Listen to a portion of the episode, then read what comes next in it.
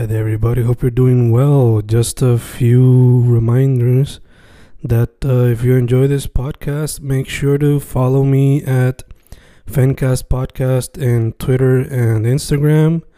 Also, follow the YouTube channel and subscribe at Fanatic or Fencast. Spotify, if you can, also follow the podcast. Meanwhile, si les gusta o le interesaría saber sobre mi poesía, poetry, poetría, you can follow me at Fen Correa at Facebook, Instagram, uh, Twitter, Spotify, Bandcamp. And if you want to buy my books in physical form, you can also look for them in Amazon. Just write Fernando Correa Gonzalez and they should appear. Once again, for the podcast, Fancast or Fancast Podcast en Instagram y Twitter, and YouTube bajo el nombre Fanatic o Fencast. Y si le interesa mi poesía, poetría, poetry, Fen Correa en Facebook, Instagram, Twitter, Spotify, Bandcamp y en Amazon bajo Fernando Correa González. With all that being said, enjoy the interview. Thank you. Y boom, boom, grabando, grabando, Fencast grabando. Otro episodio formato video chat. Hoy con un artista que por lo que yo veo le mete a la música.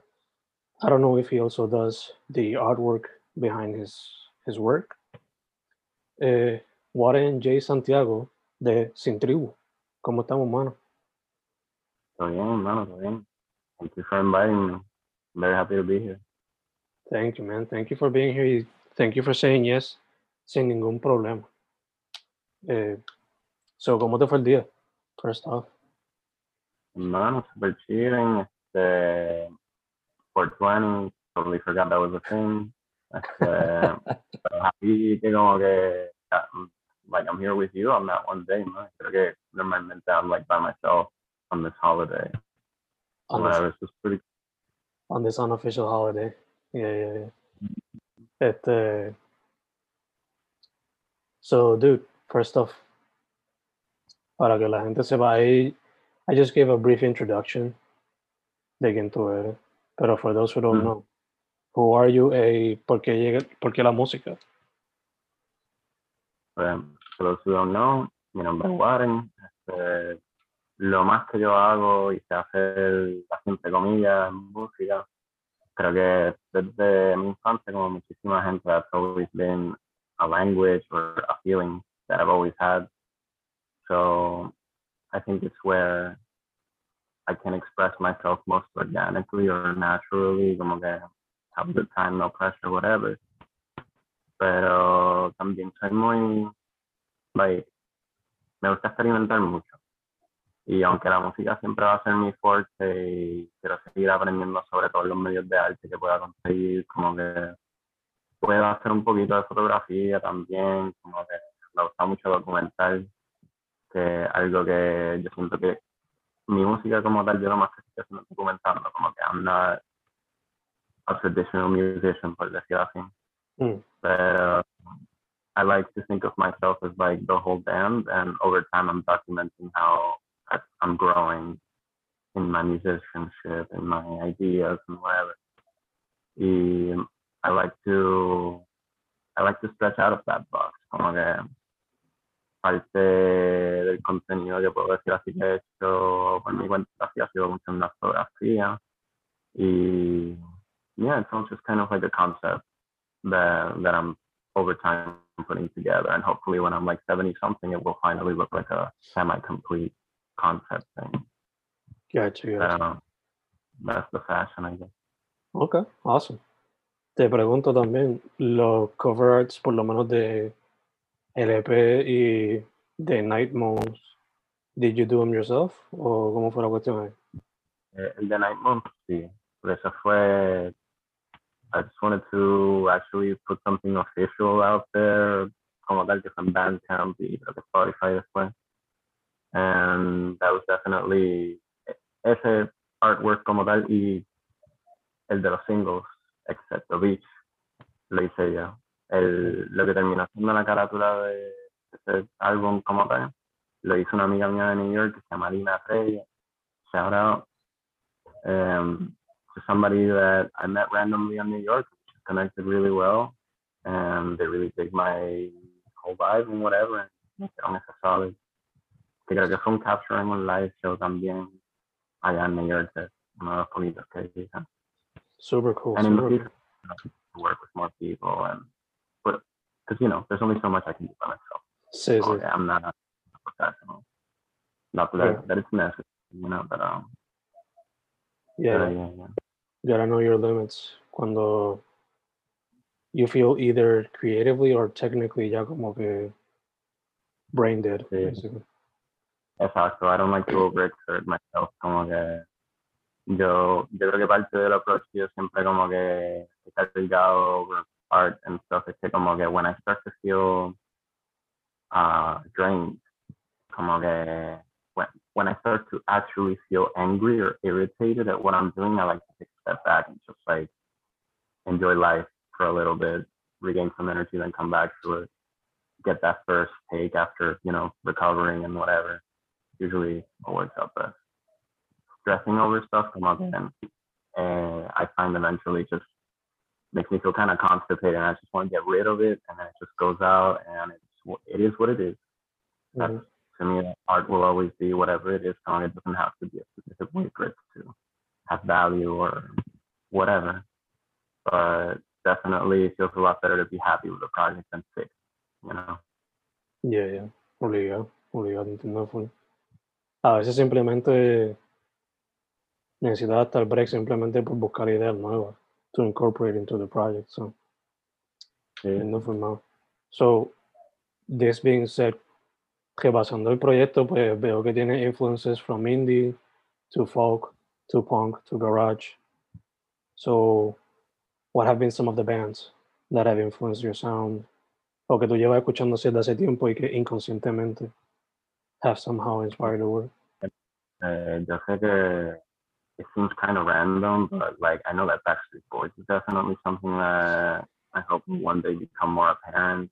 Como que, porque de mi memoria más early enjoying music era, era mucho como que escuchando like that early 2000s pop music with my mom in the car Mhm. y me gustaba aprenderme la lírica as best as I could, you know, me la inventaba y eso parecía tradición de mi familia también. Y también, más que over time, you know, I would forget what artists I was singing and listening to y de momento me aparecían whatever play y como que it unlocks this memory. Y yo siento que mi música por lo general siempre va, va a ser algo medio poppy. Mm. Occasionally I may get a little experimental because over time I did, you know, develop el gusto que tengo, whatever. Otras cosas como los Velvet Underground, que, de seguro también, yo, I don't really think too much about my influences, you know, como que I just make sure that I, que, que siempre puedo recibir eh, influencia y aprender y crecer y toda la cosa. Debo tener muchísimos classics, como que bandas como The Velvet Underground. Para mí, personalmente, un real una banda clásica de aquí de Puerto Rico, que yo sé que el momento que yo escuché el, un release de un real que se llama Año Space, yo escuché eso y yo creo que al mes ya yo tenía mi primer como que recording ahí, como que fuera y estaba súper pompeado porque en- por primera vez eh, no me sentí tan solo en Puerto Rico haciendo música que pues quizás no era tan because even though it is pop in terms of like uh tiene un verso, tiene un coro, se, se repiten cosas, it's catchy or whatever. I could say que tenía como que noise, las guitarras como que eran medio messy, cosas así. y Por lo general, I don't think that the general audience is like ready for that. Como que, which is totally fine. Como que that's just one kind of music in the world. People have to fucking like it or whatever. Pero otra, muchas bandas de estas que son como que el recording no fue like no necesariamente que no pudo hacer en un estudio, pero que se las tuvieron que inventar porque no Ujú. tenía X o Y conexión o el privilegio de tener como una situación cómoda para grabar. So they had to improvise a lot because they just had to make the music, you know. that's definitely something that I see in myself as well. Como que desde antes de que yo aprendiera a usar un programa en la computadora para grabar, yo estaba ah, grabando cosas en mi celular o como que. And eventually I gained the confidence to actually like put value into the ideas that I was having. Y poco después de eso fue que empecé a usar DAWs y, y Ableton mix craft y Logic y Fruity Loops and whatever. Yeah, yeah. trial and error. And I still can't say that I know how to use it, but I definitely know what I need the program to do for me now. Not in the best way, but occasionally, not in the best way, da un opening a como que esos detalles especiales que no se pueden repetir. Mhm. Um, me, me hace pensar mucho en este, esta escena de una película que se llama Almost Famous. Están hablando de un recording de Marvin Gaye, que hay un woo que no se supone que vaya ahí. Y Mhm. el tipo dice como, that's the music, man, o qué sé yo, whatever.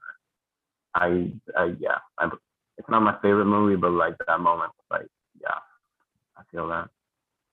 No, sí, o sea, me encantó lo que dices, pues es algo que simplemente te sale. Y even though sometimes it can sound lo-fi and you have to do it yourself, algo que simplemente como que te coge por la vena, si lo podemos poner así. And you just have to put it out there. Eh, de hecho, también eso que mencionas de la película, a veces son las imperfecciones lo que hacen la música give it that extra spark that makes it even more uh, más conectada a la gente. Cosa que uno ni se da cuenta que estaba en la canción. so, te pregunto, para el primer proyecto, ¿lo sacaste durante la cuarentena? Si me dejó llevar por, por Bandcamp, lo grabaste entre el 18 y 2020, lo sacaste en junio del 2020. Asumo que fue que durante la pandemia decidiste, aquí le voy a meter fuerte a esto y eventually lo sacaré durante, o cómo fue eso? Mm, el recording de, de You como tal empezó, yo diría que antes de la pandemia. Como que something that I'm very proud of es que, o sea, terminó saliendo en la pandemia porque we weren't done y, y no sabíamos cuándo iba a pasar la situación de la pandemia, so era como que tenemos que documentar dónde estaba Simple en ese momento antes de que siga pasando el tiempo y no podamos hacerlo. And, uh, per- personally, I'm not really like super clear in el date que dice en Bandcamp and shit, because that was quite a while ago. To me, it was just like, it was happening now and I was doing it. Pero sé que fue al principio. Que yo sé que los recording sessions pasaron todos como que en una semana ahí, como que de cantazo, que. I met this guy, que se llama Axel Teodoro, el bajista de Un Real, también el, el frontman o lead artist por, por half of it de Sueño con Beluga. También era con una persona que se llama Caraya. Incredibly talented people, incredibly beautiful sound. Y at this point, aunque no tenía muchos releases en, ni en SoundCloud ni en Bandcamp, ya estaba tocando en lugares como el local y en donde sea que me invitaran. Y por casualidad, uno de los shows que yo estaba tocando, eh, toqué una canción de Montreal, con permiso de Montreal y toda la cosa. No los conozco en ese momento y he just happened to be in the audience. Ujú. y escuchó y se puso a hablarme y qué sé yo y y mentioned que, que, que like he recognized the songs y como que él, él- para mí él es uno de los, de los padres de, de shoegaze en Puerto Rico como que el dude has been around and it's helped out a lot of people que están en otros lugares ahora yo no sé pero he's been doing it from the 90s man como que for me that was a big fucking deal conocer a alguien from the 90s too, que como que regardless of my influence, I feel like the whole grunge thing and blah blah blah is always gonna be present in it. To meet somebody that was alive and doing it in that moment blew me away. But um, he really wanted to help me put together an album. He hacer un release. He, he did. It took a while because I was being a fucking diva, but eventually it happened. Because um, I, I tend to, at that moment in particular, I was putting a lot of pressure on myself because I didn't really know what I what I was supposed to do. I just knew that I didn't want to mess it up. Y grabamos una cosa y yo decía, ah, no, ahora no, ahora no tenemos que grabarlo otra vez.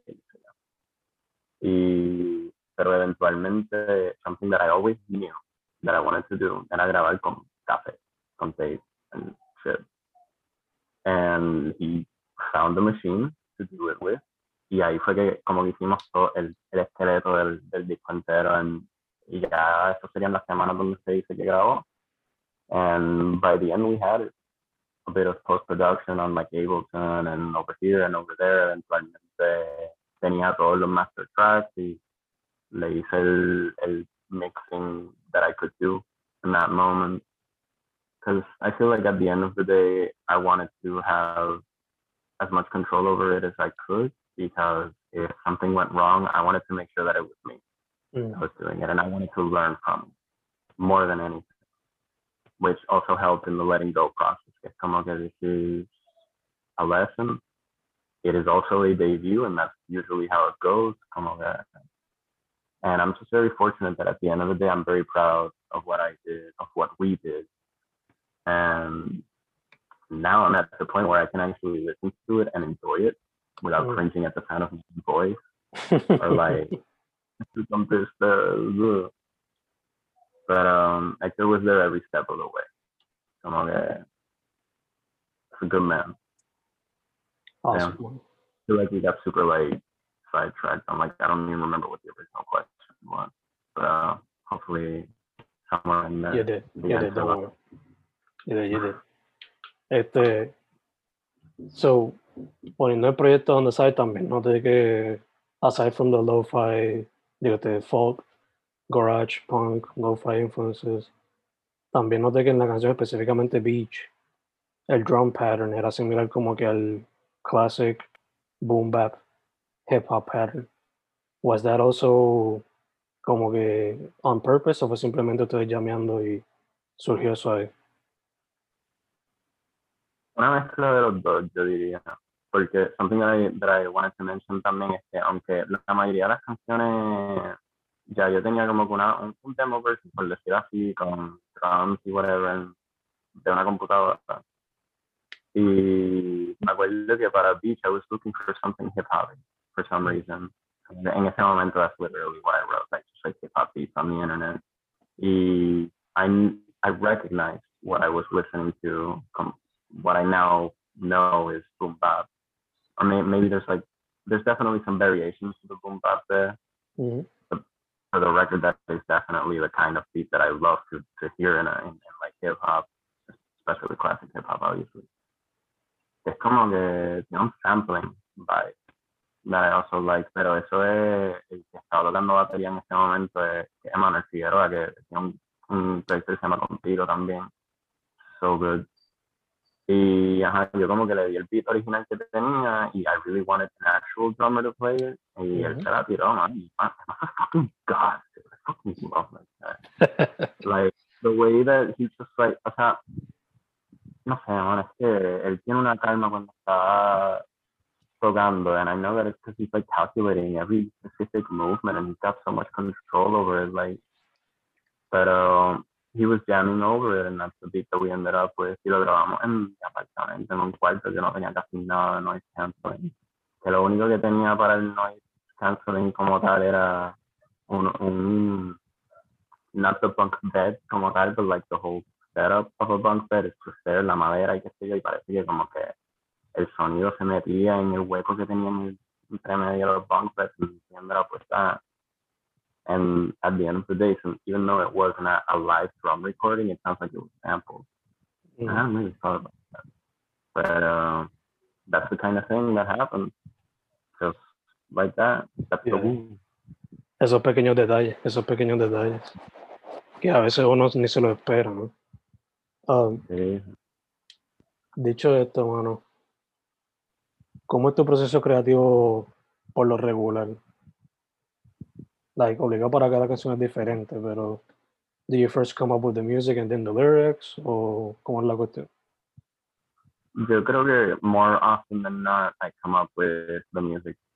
Este, hay muchas veces que, que simplemente he llegado a mi casa al final de un día o tengo mucha energía, like doped up y, o you're a big, I feel like I want to say even like at my like saddest or angriest, my god, that's when I sit down and then I just start with something basic, puede ser un, un beat super básico de, un drum, an Ableton or whatever, and then I'll just like improvise the bass over it, and now just go crazy with the guitar after, and then maybe tune that a little bit, just a little here, whatever, blah blah blah.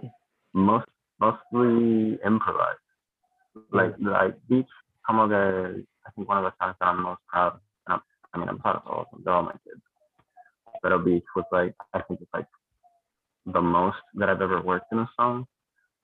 Uh, so I came up with the main song en Ponce, solo en mi cuarto, como a las 4 de la mañana. Y entonces tenía como que huequitos que quedaban por ahí, and I just used my knowledge at that time para llenarlo. Mm. And I ended up with something really beautiful, I think. And then I showed that to him, I showed it to Hector, they we jammed it together, we played it live in a bunch of different places, and then we tried to record what we had together as a band. So las canciones Beach, Who Are You, to a certain point todo eso, son como que songs that were recorded thinking like a band and not so much a solo project, which was part of the experiment también, como que it was kind of like a vehicle for these ideas to happen. Y, yeah, so you know, it's all very improvised. I don't really know where the song is gonna come from. I just want to be ready when it comes. Um, and occasionally, ready means que, and I think for a lot of musicians, ready means being able to catch the idea and use your knowledge to document it and all that. Um, que algo que me he dado cuenta que muchos músicos tienen diferentes approaches, pero eso está somewhere in there. Como que I just want to be ready for the idea so I can put it uh, wherever to the best of my abilities. But still, it's mostly improvised. I don't have a specific system. I just get better at doing what I can. One day quizá ni ni esté usando guitarra ni batería y sea todo completamente sintetizadora y cosas así. And I would love to be able to do that. That shit costs money though. I have no sense at the moment. No tengo ningún MIDI controller.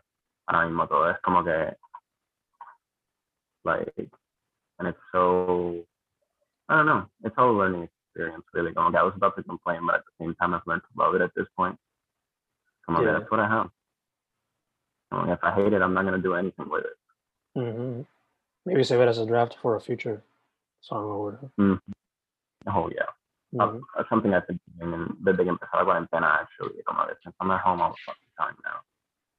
I'll just wake up, uh, sit in front of my computer, escuchar ideas que he hecho, como que see if I feel anything. Try not to spend more than like 10 to 15 minutes on one unless I do have something.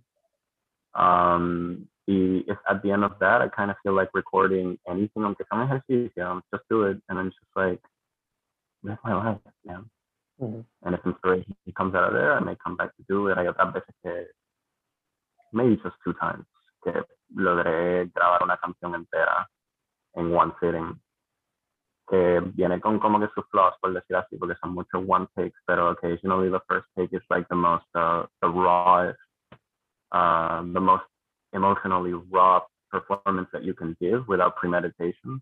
Mhm. And aunque, aunque eso obviamente no se compara con algo que sí está premeditated, está bien hecho, está bien well mixed, well produced and all that, um, you, you can't replicate it. Como que that one, that initial take. So if you choose to go further, you have another song. They can have the whole, they can have everything in common, but the energy is just totally different. Mhm. So I see that a lot, como que el beach me parece en SoundCloud fue one sitting. También como que the only thing that I did after fue como que un sort of mastering or mixing because I didn't even know what mastering was when I originally did that. So, you know, important. I didn't know shit about recording music when I was already doing it. But yeah, I had to do I had to do it, man. Like I didn't do it, it just wasn't gonna happen. And now because I did that shit, I know a little better now. But even then, with everything I know now, I can't do what I did back then. That was a younger me, an angstier me, a, more emo kid, Warren, whatever. Como que quizás todavía estaba actively listening to Blink 182 when I recorded to some of those ideas. No shame. Yeah. No, yeah, I mean, como dijiste, it's a learning curve, it's a learning process. Y cada día, Mhm. especially with something like recording, que está cutting up here, cutting up there, a cada rato estás aprendiendo. Aunque sea con el nivel de la, de la tunes y whatever, so, you know. Don't be too hard on yourself. That would be my Right. advice to any artist, en verdad, sea musician or what have you.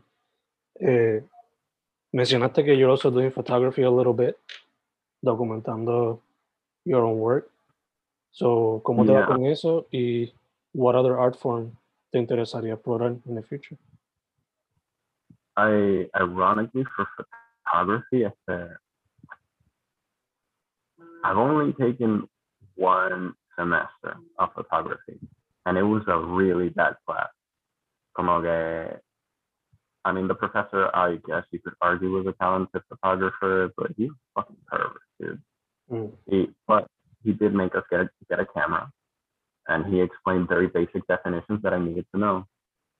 Y desde entonces como que empecé a experimentar con lo que long exposure Mm. with a very shitty digital camera, dude. Como que lo, I I forget the term. At the end of the day, I'm still an amateur photographer. I just have an eye, you know. I have a things that I like to see, and that's what I that's what I chase. It's like uno de mis compases, como que what is it that I like? How can I get close to that? Um, but with the digital camera fue que empecé a experimentar, mano, fue como si me hubiese comprado un lápiz en cualquier lugar and I just started like drawing in walls or whatever because I didn't even have the paper. Long exposure, I started to explore what movement looks like in camera and shit like that. Este, how I can maybe capture an emotion to a, a camera. It's just, it's all still very foreign to me, but it's very exciting because I feel like every time that I go out and just take random pictures, I'm learning. Every second that I take uh, my camera out and use it, I feel like I'm I'm leveling up, so to speak. And which also applies to everything. But um, I feel like the basic knowledge of like learning how to use a camera to document things that you are a part of, que things that you know, moments that will be lost in time. That's another thing that I find really beautiful about photography, that that moment that you capture will never happen again.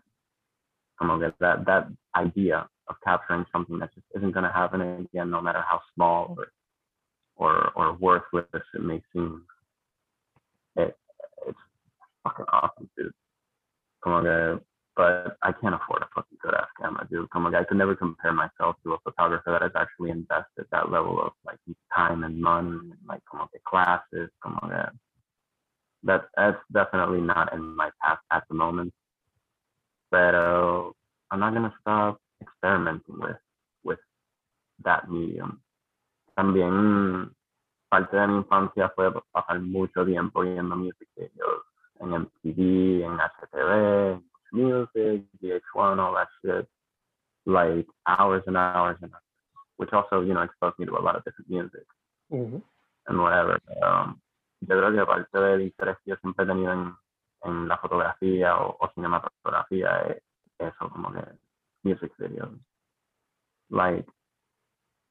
still waiting for the opportunity to have enough pieces to put an idea together that I actually want to like follow through on, como usando guiones y toda la cosa. Like, although this class I say was shitty because of this professor, Mhm. it did introduce me to a lot of concepts that I didn't realize um, how much they could help. Como que lo que un guión este tecnológico creo que le decía algo así, le vengo ver otro nombre. Pero, you know what I'm talking about, que es como que eh, toma de tal cosa y es como que este ángulo con el, el- con esta medida, el S in this one place, you know, like all these Mhm. little things, um, which definitely help put ideas together for pre-production anyway. Because like the best thing tú puedes tomar esa, esa nota y cuando al momento del shooting, you will, it, it- it's gonna go somewhere else. It almost Mhm. always does. Like I feel like the the experience that I've had working in as part of other productions and shit always comes out to what everything I'm And I, I feel like subconsciously I'm just waiting for the moment where I'm ready enough to catch all the things that go wrong or whatever in a big time production like that. um, and then actually, you know, do whatever. Okay. Kind of getting a little like lost in the thought here because the whole photography thing. And look at what you see on Instagram that isn't collaborative with other people. And that's what I can do, I guess. But I don't know, man. I feel like social media is a very small sample of what a person can really do in the world. Come on, man. I feel like our reliance with it fucking sucks right now, man. Like I wish I could just not give a shit about what's on my social media and whatever. But yeah, that's like another topic that we can get into later on. Okay. No, yeah, it's, Apart uh, from it's like, I really- sword effect on social media. What? It's the double-edged sword effect on social media. Mm-hmm. Exacto, sí. Connects you with a lot of people more than you could do, you know, just going out every day. But you you have to manipulate people's perception of you, and, and I hate like that, that's dishonest to me. Mhm. Como que- And then when you do practice honesty on social media, like people aren't very receptive to it. Man, it's just fucked up, dude. Um, que I feel like now, well, maybe not now, maybe always, you know, and in any art industry, there's a lot of dishonesty to be able to move forward, and that that just hurts me to my core, dude. Like, listen, like I really could go on on a tangent about it, but I'm afraid that I don't really have any solutions for people. So I don't like to, you know, get get on a high horse and feel like this is what you gotta do because I don't know, dude. And I'm not one to tell a person what they have to do or what they should or shouldn't do. Mhm. Their own path and whatever. Obligado. Eh, mencionaste cinematography. ¿Te gustaría más be behind the scenes, like writing, directing, holding the camera, o también te gustaría actuar y eso? Definitely, I personally I would want to be able to have a really good understanding of all of it, but yeah, I do recognize that for for a film, no matter how short or small the project is, como que there needs to be a um, sincronización, organización, comunicación con everybody. Como que every role is that, even the, I would even wager that the person that just brings water to the set is more important than everybody else on that set. Como que super, como que paraphrasing Art of War, the Sun Tzu, because because the most important soldier is the one that brings the water. It's como que, yeah, no water, no army. Mhm. but uh, I I don't know. I feel like I may be able to aportar más como que just like in front of the camera because I feel like even when I'm not trying, I have this presence that I'm not aware of. But uh, long term, behind the scenes stuff, because like I think that in my heart, what I want to do the most is help other people. And if acting turns out to be what what I can do to help people the most, because I'm useless everywhere else, and so be it. But uh, like even even amidst the crew, que I feel like there has to be some mediation, and that's something that I I can do. Que like a director may be having trouble communicating with a specific department. In my experience, either directing or working with this department would definitely help. You know, get those two together a little bit smoother. Mhm.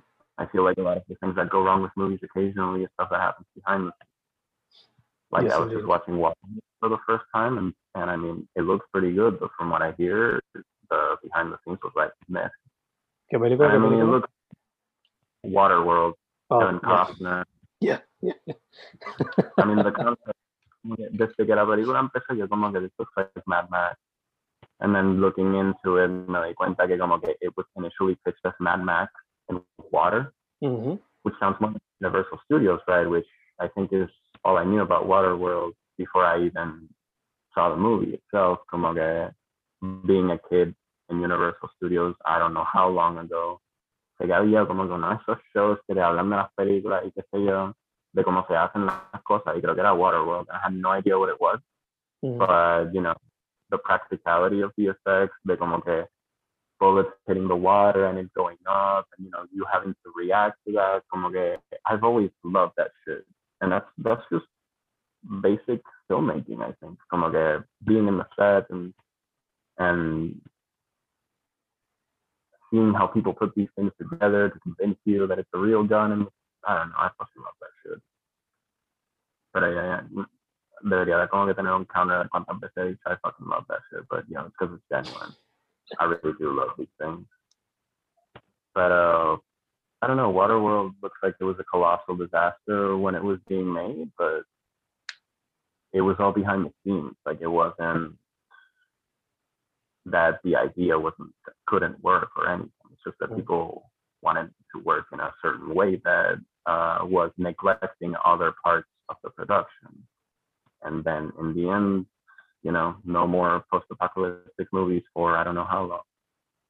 Maybe, bueno, obviamente antes de Fury, antes de Fury Road uh, pasaron par de cosas buenas, pero yeah, nothing as good as Mad Max 2 until Fury Road. Mhm. It's all George Miller, same dude. I'm okay, he knows what he's talking about. He knows why it worked back then, why it didn't work until, I guess, Fury Road. Mhm. But yeah, He brought it I- into I- the I- mainstream back then, and he brought it back into the mainstream once again. That's exacto, exacto, mano. Después de ese Happy Feet, you know, like, real fucking king, that guy. Como que, that's a good artist, George Miller. Happy Feet uno, y, and he directs sequel as well, if I'm not mistaken. Like, como que, and then he goes and does Fury Road, and man, who knows what he's gonna do now. He even did I hope Babe. there's one. Imagínate. Again? He even did Babe, la del lechoncito. Word. Uh, God bless that man, dude. that, que a, a veces yo me pregunto como que si if the reason that these artists are good is because they're they they still have that purity in their soul about who they are and I don't know whatever whatever you want to call it's love, passion, and it, it it just gives way to consistency in his entire career. But you look at the people behind Waterworld and other Hollywood movies, and they fucking suck. And it's just the people behind them are just looking for money or, or you know, mm-hmm. moving up on the ladder. Ujú. Muchas veces eso. Execs poniendo la cuchara donde no deben. Mhm. Eh, Yeah. ya que seguimos hablando de behind the scenes type of things, what are you working on behind the scenes for 2021? ¿Qué más se puede esperar de parte de Warren Santiago de la de Sin Tribu? I don't know, man. I would like to know. ¿verdad? Este, could be. I mean, I am working on a few things, but they're not exactly art related, por decir así. But I think that at the end of the day, it is for to be able to to continue doing art in a way that satisfies me and provides um, gratification, maybe. Ujú. like ahora mismo en estos dos meses hace poco hice un shoot con, con una artista que se llama Angélica Coreano um, they're like one of the most talented people that I've ever met como que they're also like multifacéticos creo que se dice cuando como que and like Angélica actually knows how to do photography shit and whatever I don't por decir así they I did some modeling for her recently and it was like some beautiful stuff that I see myself in the in the pictures and I I can't believe it's me. Mm. But it was because they had this vision that, you know, I guess was compatible with who I what I look like and what I do and all that. Ujú. And you uploaded it recently. I think although it's like they're starting to branch out because I Angelica uh, maybe you've seen um, um Angelica Doriano's painting. Uh, in my opinion, I think that's what she does or has been doing the most. And I don't know. I saw I conocí su arte antes de conocerla a ella en persona, which is one of my favorite ways to like actually like meet people. Um, and then she started branching into music as well, bajo el nombre de Venando. There's some really beautiful ideas también. And it's this whole visual concept thing that she's just like seemingly pulling out of thin air that uh it's just they got that Virgo like analytical like ability shit, no sé. Ujú. Um, but some modeling for her recently. Um, as Sin Um, I'm definitely gonna collaborate with other shoot other people. Um, but I, I guess I can't say names yet or anything because nothing has been set in stone. Pero todo es algo que está apareciendo spontaneously antes de this potential trip that I may be doing. Like I may be leaving the country for a little bit while I make some money to be able to come back here and continue making art. And I'm hoping to be able to continue making art while I'm traveling. Like I'm gonna be working. I'm not really like taking in the sights and whatever, but I am gonna be going to places that I've never been to before. So it's without a doubt gonna have a an impact and an influence in whatever I, I do after that. But um I don't know, man. I intend to genuinely be doing whatever it is that I want to do in the art field world until I die. Como que something that I really admire about some artists como R. Stevie Moore, Gary Wilson, and este, este, they've always been releasing music for decades. They've documented themselves in in a way where you can see the growth and they just have this passion about them como que alguien también es David Bowie, como que they have like over 40 albums. You know what I'm saying? Como que there, there's stuff there that the most diehard David Bowie fans probably haven't really listened to or connected with yet. Como que they're really they're really exploring and they're sharing it by, you know, making an album releasing. I feel like that's kind of what you do at the end of the day. And that's definitely where I want to see myself, not obvio no al no estoy diciendo que vaya a ser un David Bowie o algo así, pero yo creo que desde pequeño yo siempre he soñado con, con ser un artista de diferentes maneras, como en un momento era simplemente tocar guitarra, antes de tocar guitarra, ahora que toco guitarra, prefiero como que usar otros instrumentos, pero siempre que tengo la guitarra, pues I know how to use it, bla, bla, Um, la fotografía fue algo que como que se me presentó porque tenía que coger una clase y aunque obvio la fotografía era algo que conecta con, con el deseo de querer producir um, what do you call them trabajos cinematográficos así como que, you know. Um, it was something that I recognized that was going to be important. So, you know, I take it in, I want to keep learning about it, and I know I will.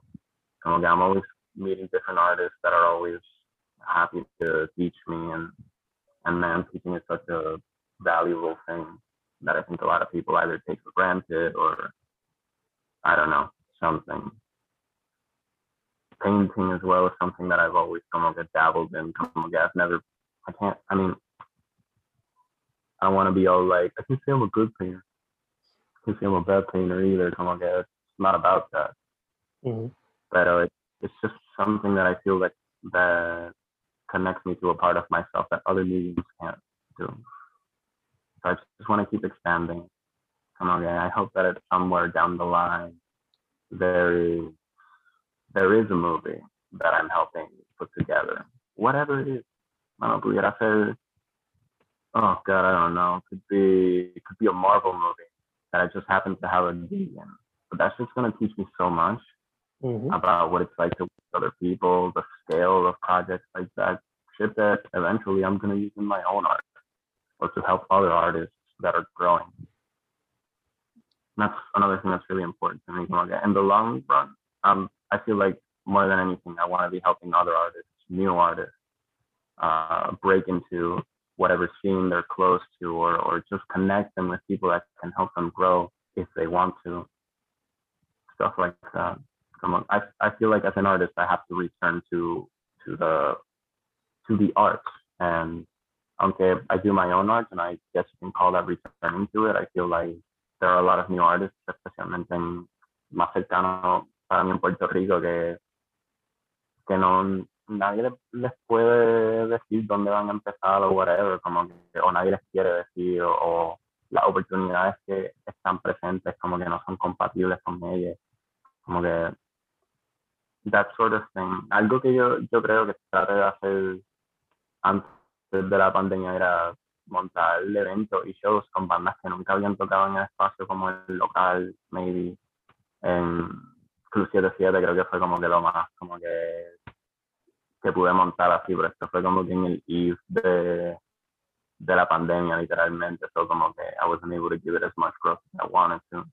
And I'm gonna take that one to my grave, man. It made me sad not being able to like help people out as much as I wanted to. Y tener la oportunidad de como que montarle un evento a un artista nuevo que, que, que quizás ni había ido al local antes, como yo, en un momento. O sea, yo me mudé a San Juan cuando tenía 19. Y antes de mudarme para acá, yo quizás había tocado como tres veces en mi vida como, como sin tribu y cuidado. Porque antes de eso era pues, qué sé yo, un concierto de guitarras cuando estaba en la libre de música. Ni tanto porque I like got into like this pop band that just played like 80s cover ballads.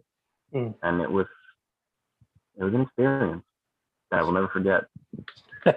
Um, pero después de eso, cuando empecé como que a tocar música original mía, whatever, como que it didn't really matter. Entonces, hasta que llegué a, a San Juan, que conocí unas personas que cambiaron mi vida y me montaron ese show en el local y como un artista nuevo, and then I kept doing that for myself and for other artists. And darle ese show y después ver cómo ellos van creciendo independientemente, hacer lo suyo, me de, de tanto orgullo, como que, y, y, o sea, y no orgullo como individuo, sino como, como puertorriqueño, como que estos son los artistas que tenemos, como que I wish I know I know I know that there are people like me that are doing the same thing for other artists and that really motivates me to keep going. Like I think I just want to grow so that I can help people even more in the long run. Because okay, I mean, you know, I do my music and my music is very emotional and and or emotionally driven and and and all this shit and whatever. And somebody will listen to it and they will feel a certain way. But I just think that el cambio más inmediato that I can actually do is help is give other people a platform. Como que there's there's people out there that, that whose stories have not been told and need to be told. Mm. My thing I think is very um it's very personal and it's very individual.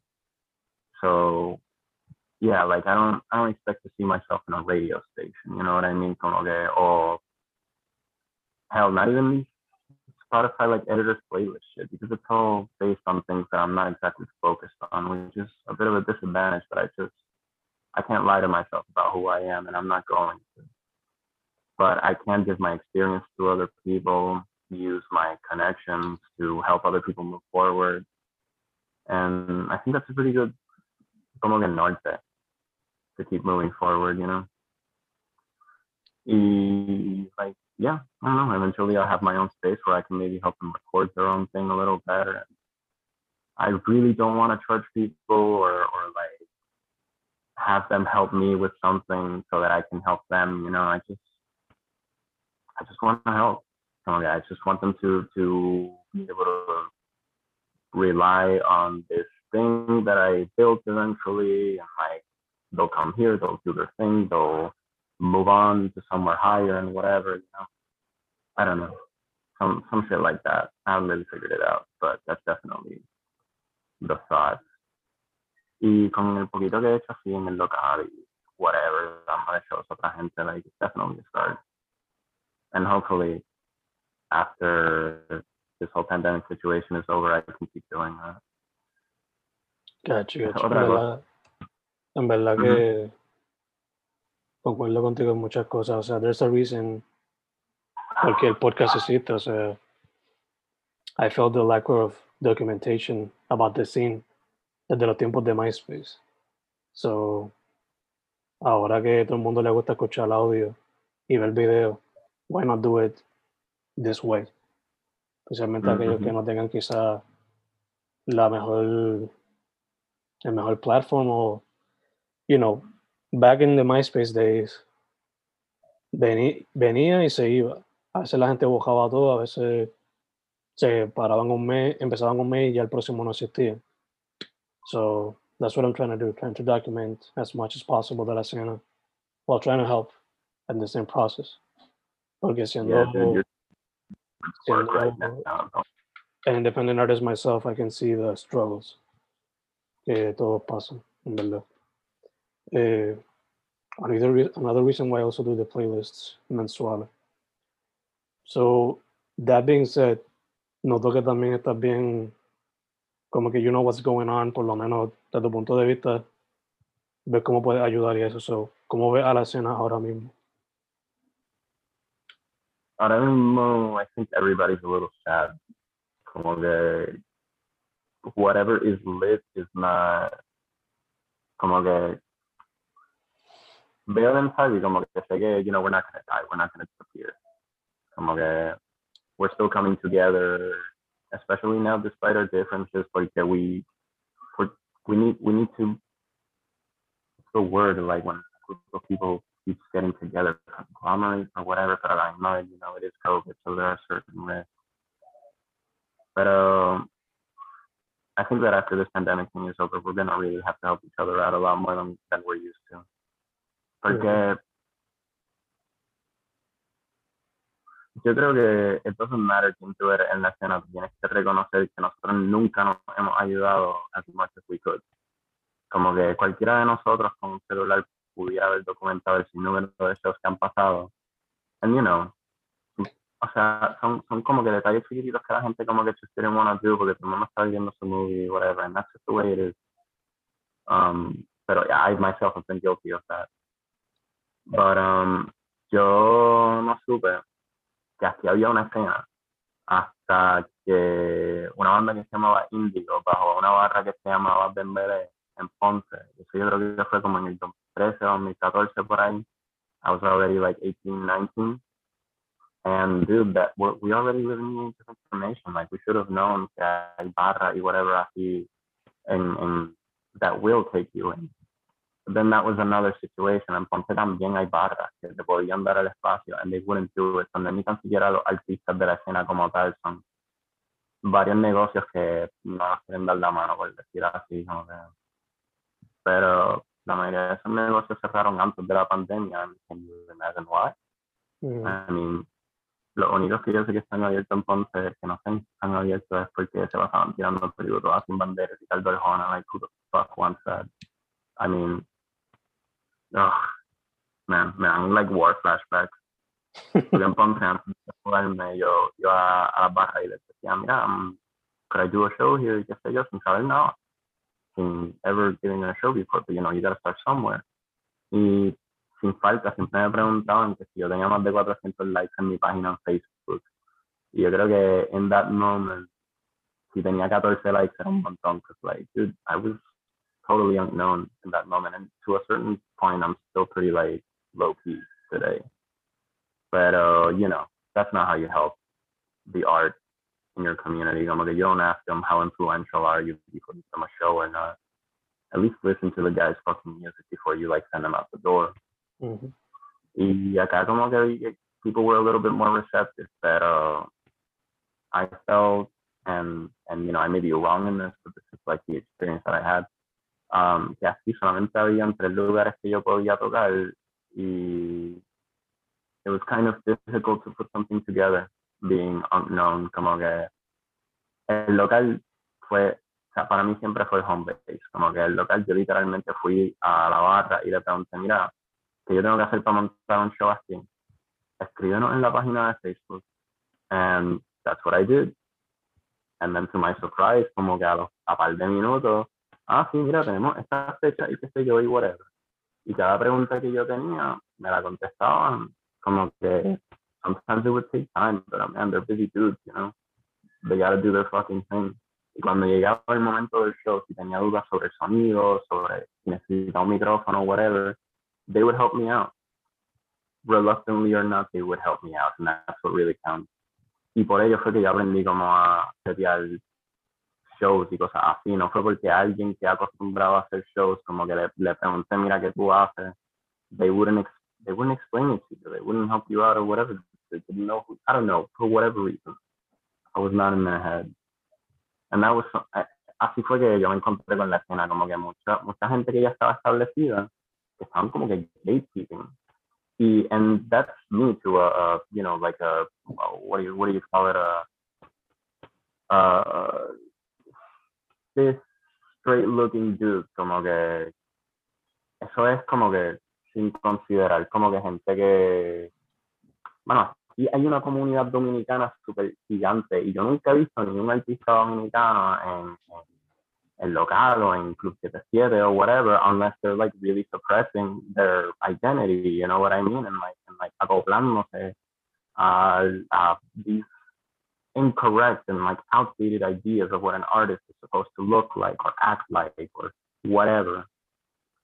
Y eso no es solamente la escena de Puerto Rico, you know, está en todos lados, que como que hay estos prejuicios about how you're supposed to do things Mm-hmm. that I think eventually leads to gatekeeping. And again, I'm I've been guilty of some of these things myself. But I want to say subconsciously, because you move up on the ladder, and then you're a little scared to like go back down by helping out the wrong person. You know what I mean? Or like not helping out somebody that's gonna move you up and whatever. And I don't know. I feel like to this day I still take some of those things too seriously. Como que debería pichar más like just do my own fucking thing or whatever. I don't know. It's this unending ramble that I feel I've had several times. But uh, I think that now I'm at a point where I don't know. I'm pretty pretty good where I am. Como que I do miss performing live and shit like that. But uh, I feel like now I'm more established and more confident as an artist, which is another thing that I felt uh, was really holding me back. I wasn't very confident about who I was, and people see that and they don't want to help you out. You know, Mhm. que they they ellos quieren que que you convince them, having never had to convince somebody before of of who you are. Como que like, why should I convince somebody of my value? I know I am. No sé, and there's a lot of other things that I guess play into that. Forget. I don't know. I'm probably gonna piss off a lot of people, but at the same time, I've been pissed off so many times. I don't know, it doesn't matter. Um, I think that it may not seem as apparent, but I think that there's definitely a bit of a there's a lot of prejudices, man. Que people think that just because we're not overtly racist and whatever, that we just don't have that problem. Y siempre mucha gente como que, you know, they get on that ladder and they think that, yeah, no, I'm super woke and whatever, pero todavía están como que ojo para el lado, like, oye, persona, como que somebody brings up the, the subject of racism and somebody feels uncomfortable, they start to attack the person that's actually, you know, like dealing with racism on a day-to-day basis. Mm. Que I think that we, we pat ourselves in the back way too quickly when it comes to social injustice and, and protesting and shit. Como que, like, I'm really proud of my island and my people for, you know, marching all the way out of, el Capitolio para Ricky renuncia. But I feel like we were patting ourselves in the back way too soon. And that's something that we do a lot as people. Como que the fight needed to go on even further after that. And I don't know if we let ourselves be suppressed or if we realize that this government is just like, I don't know, there's got to be another way to like get them out of there or whatever. I don't know. I don't want to get too political there también, porque like I said earlier, I don't have the solutions either. I don't know what the right way for us is. I just know la gran mayoría de Puerto Rico y in the process of thinking that algunos de nosotros no somos la mayoría de Puerto Rico, hacemos las cosas que la mayoría de Puerto Rico hace. Um, that hurts ourselves. You know, does that make sense? Like, am I making any sense at all? Yeah. Like,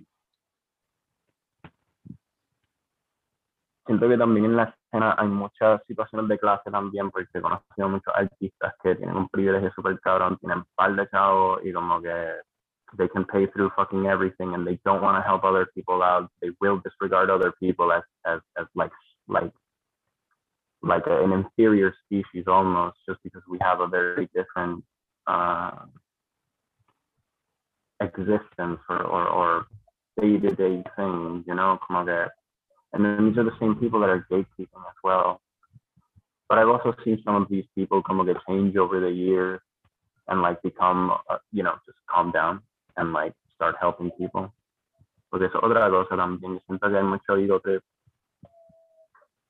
occasionally Eddie Go Trip is what moves you forward and like, you know, helps you establish as an artist so that then you can use that position to help other people. But I don't I don't know, I just don't think it should be that way. Como que yeah, I don't know. I don't know. I feel like like I'm I'm I really could go on forever because there's a lot of things that I see that do bother me, but can't address them all like I'm awesome.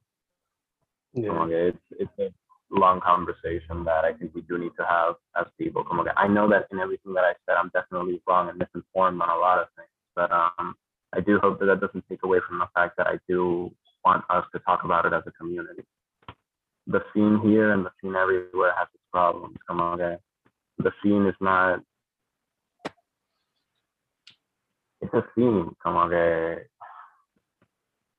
it's very abstract come on, again. I think that occasionally I myself have also made the mistake of like uh, assuming that the scene is a, a group of people Mhm. when it's really a movement, it's a lifestyle, it's an area, it's cycles that happen in the same place. A lot of these things are toxic, a lot of these things are outdated, some of them need to change, some of them need to stay, algunas no identifican como puertorriqueños, como que I'm sure Costa Rica tiene su escena también. Yo creo que yo vi algo de la escena de Costa Rica antes de ver algo de la escena de Puerto Rico. Just, uh, ju- just as a matter of chance, not even research. Yeah. Pero lo que son we're not the only ones who are doing it. No, yeah. Y ahora mismo todo pasa en pandemia, como que, like, not, not to like, you know, like, like, el lambeo or whatever, but like, people like you that are kind of keeping us alive right now. Como que the way you're documenting us all, like, and not just like 15 minute interviews, man, like, you're in there. Hours, like, no sea, I, re- I really do admire that. Tú, yo creo que tú me diste follow hace tiempo, pero antes de eso, yo creo que yo le daba follow a tu artist page como tal, Mm. where you have these amazing paintings, and you're also modeling yourself. Yeah, yeah. Que, yeah. But no, man, like, really thank you for the work that you do. Como que you see, you, you see things that a lot of people aren't willing to, like, see and do them as well. Thanks, man. Thanks. que es un se me va a apagar in a couple of seconds. A very shitty, like, AirPod. Fire an AirPod. One of these fifteen dollars. But, uh, but yeah, that happens when I go meal, like, let me know so I can like do whatever. Gotcha, gotcha. Like, go over there. But yeah, yeah, Y te entiendo con lo de la escena. Muchas otras personas también me lo han dicho. Eh, I guess que también el lack of better communication between everybody. No solamente como los artistas, pero también with the community como tal. Como que the community at large. Eh, but all this being said, eh, before going on in going into a lighter question, what is your social media so people can find your work? Pues yo creo que sin tribus como que el easiest, quickest. Escribes something on SoundCloud. I'm gonna be there, and you're gonna know it's me. You're gonna see my face.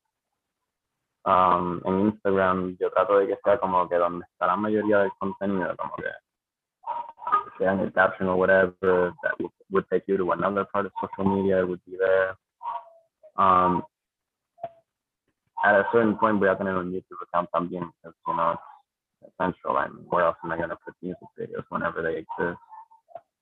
Um, en en donde yo pongo la mayoría de las ideas after happen. Como que muchas veces lo que pongo ahí son como que final versions of demos that may change in the long run, but it's the only way that I can think of documenting where I'm at musically or like sound wise Mhm. before it becomes a full release on either Bandcamp or Spotify, preferably Bandcamp, because then you know I'm getting the money there if there ever is one, or it's just you know it's it's a direct. Gotcha. Está como que battery low like every Sí, couple of está, seconds. está un poquito, está un poquito ahí. Pero ya estamos casi terminando. La, la pregunta light que te quería hacer era, if you were to pick a movie for you to make the soundtrack, dale, dale. I can't hear you now. That did it. Te escucho bien, te escucho I think I hear you. Fuck yeah. Escucho bien. Sí, mala mía. No What were worries, you- La pregunta que te quería hacer, the light question, before closing the interview. If you were to pick a movie to make a soundtrack to, what movie would you pick? a movie that's been done. Yeah. You have to make an original score for the movie.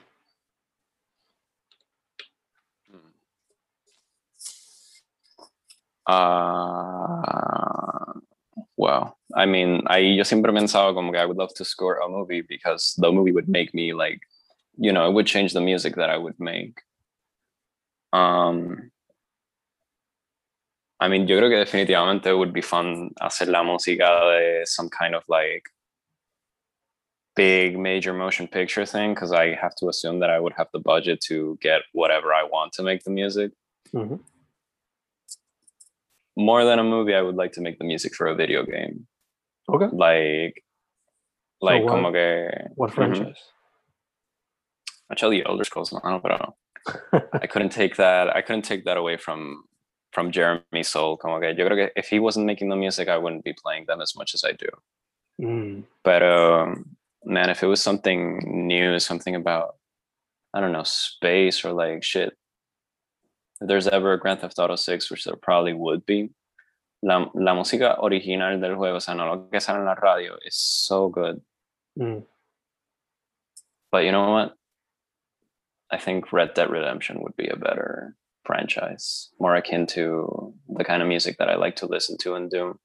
Es Super como que más acústico, como que more ambient. It would definitely require more wilderness Mhm. and whatnot.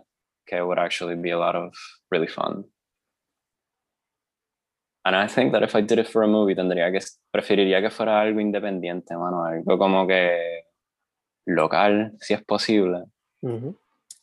And I think iba a decir algo como que, que fuera like city based or something like that, because you know the whole concrete jungle kind of thing definitely gives a, a vibe to the music that would happen. Pero si tuviese que hacerle score a, I don't know, just vegetation moving with the wind and stuff like that. Yeah, it would just be so beautiful, man. Como que poder hacer cosas ambient de however long necessary for a take, you know. And it would be fun for me to explore and, and experiment. Pero yeah. Sería algo completamente diferente, for sure. sí, sí. Y, mano, como que me- a mí me encantaría trabajar mucho con, con los cineastas de Puerto Rico, because I feel like we really, nos falta mucho por contar en, en, en, en- por cine, como que I met this guy whose guts I just fucking hate um, a long time ago, but he said something that I can never disagree with. Y es como que we film, and I mean, me lo dijeron en la clase también, pero me lo dijo primero. Film educates people. It, Mm. it teaches people to think in different perspectives and stuff like that. Como que it can put you in a perspective that you hate to be on, but it it makes you think. Mhm. It challenges you. Ujú, ujú. And we used to have como una industria de cine educacional not too long ago, historically speaking, pero y era específicamente para el campo, si no me equivoco. O sea, era como que, que, se, que iban con todo el equipo para montar un, un premiere for a community that wouldn't have access to a theater before. Como que that shit is still relevant, man. Como que big parts of the island are disconnected from the rest of us. Mm. And yeah, I I would love to be a part of that movement. That is super cool. I mean, I think that's the main reason why, además de pues, budgets, que documentales son como que sobresalen más de fiction, narrative Sí. movies. Lo más Yo creo que se puede. Lo más que son cortometrajes, music videos y documentales. Exacto, sí. Y of course the news y lo que pongan en televisión. Claro. But I wouldn't trust the news either, man. Como que, eh, I mean, no, no estoy como que tirándome el conspiracy ahí o qué sé yo, but you know, they are meant to make you think a certain way, and that mm. way isn't always, you know, genuine and wholehearted. Pero quería decir que como que algo que I wish people would like, I know that there are, como que because I've seen it. Mm. Este, eh, there's, I mean, un ejemplo de low, low budget, which is what I was going at, is um, Reggaeton Zombie, creo que se llama. Say what you will about that movie, but that dude had an idea and he had zero dollars and he fucking did it. And I mean, I don't know if he had zero dollars, but it kind of looks like it. but um, you know, con, like we're artists, we're we're supposed to think outside of the box always, and I don't think we need that much money to do something good that people can have a love and affection for, and and also you know teach the community because even if the movie itself isn't you know the greatest movie, I know that great directors are born out of just watching a movie and being all like, "This is a piece of shit. I can do better." and then they go ahead and they do better with the same tools. We, man, es que I, I don't know. I feel like um, it's just people can't do it alone, man. And a lot of people want to do it alone. A lot of people are doing it alone because they have no other choice and are taking forever to do it. Como que, you know, casi todo, todos los problemas que enfrentan los artistas vanguardistas, por decirlo así, es eso que o están solos o, o, la gente no sabe cómo ayudarlo o ellos no saben cómo ayudarse a sí mismos. Just uh, uh, like I feel like I'm like that sometimes. People want to help me, but I don't know how to how, what help I need.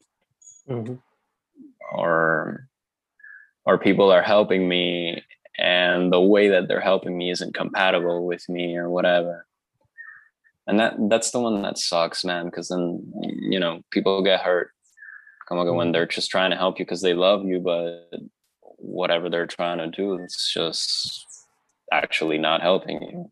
Occasionally, it's doing the opposite. Yeah, yeah. But you know, you live and you learn. Exactly. As they say. It's a learning experience. It's a learning process. Mm-hmm. Como mm-hmm. estamos diciendo desde el principio. Um, dude, again, social media, so that people know where to find your work. eh, Sin Tribu en Instagram, eh, si, me consiguen en Facebook por mi nombre, pueden añadirme también, I don't have a problem with that. That's, that's just all I do is just shit post, but también it's still a, a place for me to like, like, and by shit post, I mean like I'm just talking about me, dude. I'm not even posting memes. Like I'm just mm. talking shit all day. But uh, mm-hmm. you can reach me through there. En SoundCloud también, bajo Sin Tribu. creo que Bandcamp también es como que Bandcamp blah blah blah sin tribu. Yeah, yeah, like like pe- people will find me. I'm not too difficult to find. I don't think there's anything other than that. But, uh, but anybody wants to hit me up through any one of these pieces of social media, I will respond. Como que I I I mean, yeah, I always do. Come on, even if I take a while, I like to get back to people. I like to connect with people, meet new people, help them out, experiment, collaborate, whatever. like, unless you're a fucking asshole, I'm probably gonna agree to do whatever. But if I don't do it, then it's because I think you're a fucking asshole. But no, no, no. Maybe. I mean, esto se sería súper fácil. So, ¿Mm? Esto lo seteamos de un día para otro, basically. So. Sí, no, súper, súper, man. Súper yeah. cabrón. Thank you so much for inviting me again. Como que it's like, dude, like it's an honor. I'm flattered. Like, um, Gracias a ti por decir que sí, mano. Gracias a ti por decir que sí. También. No problem, dude. Wishing you all the health, especially en estos tiempos raros. Y yo a ti, man, and to your family members and all that. Thanks, dude. Thanks. Y último para mano. Can't wait to see what you got next. A ver si. Thank you, dude. Si le siguen metiendo photography. A ver si lo mete al cine eventually. I want to see what you got. Yeah. Next. I want to see what you got. Yeah, next. yeah, yeah. Thank you, man. Thank you. Same to you. I know you're a multi-talented guy as well. Thank you. Thank you. Trying, trying, trying. Now, in all this excitement, I lost track of something super important to me, and that would be my dearest friend and my bandmate, Rosa Ortega Yanelli. Rosa is a viola player and to this day, they're the only person who accompanies me on the stage as a duo. I feel so honored and so happy to be joined by Rosie on the stage. I feel kind of indestructible to be honest. Like, nothing is really gonna go bad because I know Rosie has my back. They've supported me unconditionally and pushed me to keep going forward. Before and after the final days of recording, they accompanied me on the stage, developing a chemistry that you just don't find. You're blessed with it. Now, in all this excitement, again, my ignorant ass forgot to give Rosie the special mention that they motherfucking deserve. But in the shameful situation, I am reminded of what a magical parent we are and how privileged I am to have them in my life. As a friend, a mentor, a bandmate, backup, I don't know, whatever you want to call it. Thank you, Rosie.